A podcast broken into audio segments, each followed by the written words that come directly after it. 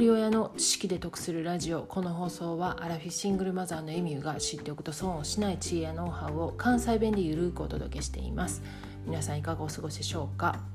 え今日はねジブリ作品についてお話ししてみたいと思うんですけれども皆さんねこのジブリ作品で一番好きな作品がこれやっていうのありますか？これね私友達と話しても家族で話しても一度も決まった試しがないんですよね。この作品のこういうところが好きやねんっていうので話はめちゃくちゃ盛り上がるんですけれどもじゃあその中で一番決めようかってなったらいつも決まらないんですよね。でそもそもね私がこのジブリ作品を見出したのはもう大人になってからなんですよね。娘が生まれてからまずトトロから始まりでその次にラピュタみたいな感じで一つずつ増えていってで娘はねもう時間があればずっとジブリの DVD を見てました。なので今も一つも残ってないんですよね。なんでかって言ったら見すぎてもう DVD 自体がもう壊れてしまってねもう見れないんでほとんど捨ててしまったんですけれどもそれぐらいもう何十回何百回っていうぐらいジブリ作品を見てるんですよね。でも今は DVD が手元になかったんで見てなかったんですけれども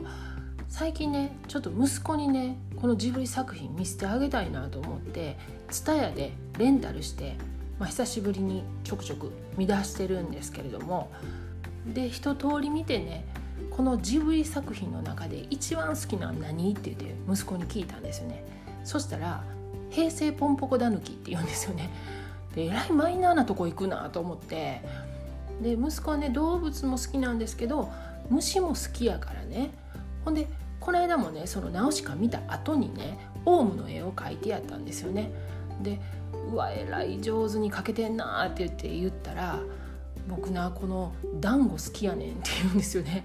でえ団子ってつってえこれ団子って言うんちゃうのって言うからいやいやいや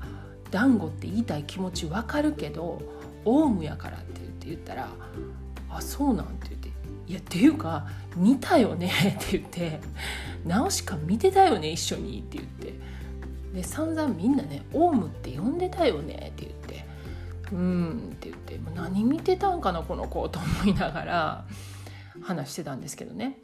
でそれから23日してからね娘と息子が2人で出かける機会があってで娘からねママ私ちょめっちゃ嫌やねんけど」って言うから「何?」って言ったらうちの近所にねまあま大きい土地の畑があったんですよね。でそこでね息子はね虫とかバッタ取って遊んでたんですよね。でそこがもう今畑じゃなくてコンビニになるらしくって工事が進んでいってるんですよね。で工事してるおっちゃんとかのその横を通る時にね息子がコンビニ反対とか 自然を壊すなとか言うらしくってもう娘がもうやめなさいって言って言うみたいなんですけどもそれが恥ずかしいしもう嫌やわ言うてあそれな多分平成ポンポコだぬき見たからやわって言ってたんですけどもうこうやってねジブリをね娘も息子もこう2人とも見てきてるんですけれども娘はね散々見てるけれども虫とか大嫌いなんですよ。でその自然とかいうことにもそんなにあんまり関心がないんですよね。でも息子はもうその虫も大好きやし自然も大好きやしそういうこう地球環境みたいなことに結構うるさいんですよね。だから同じようにね育ててきててもまあこうもこう個人差があんねんなと思って面白いなと思って見てるんですけれどもで私はねジブリ作品の中で外されへんなと思うのがやっぱり「紅の豚」なんですよね。で何が好きかって言ったらあの加藤登紀子さんのね歌あのシャンソンっていうんですか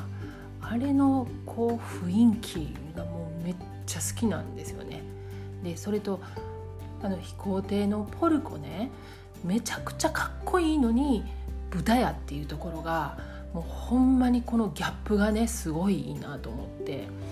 で一度だけねミラノに行ったことがあるんですけどもそこでその紅の豚のモデルになったらしい運河があるんですよね。ナビリオ運河っていうんですけれども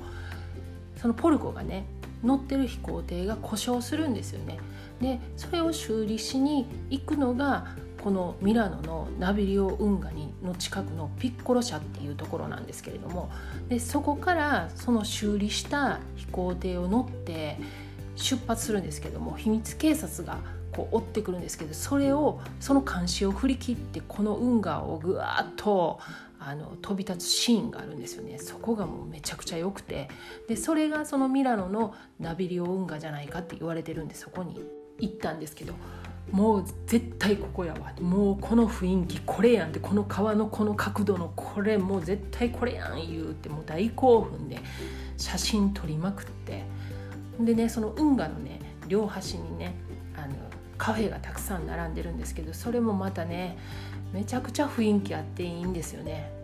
でもうベタなんですけどそこでミラノドリア食べて帰ってきました本もね映画も同じやと思うんですけれども見るタイミングであったりとかまた経験値を積んだ後に見ると、まあ、全然見え方っていうのが変わってきますよね。まあ、娘も小さい時からも散々ジブリ見てきてるんですけれどもまた今見るとね全然視点が違うって言ってます皆さんの好きなジブリ作品もしくはお気に入りのシーンなどありましたらコメント欄でお待ちしております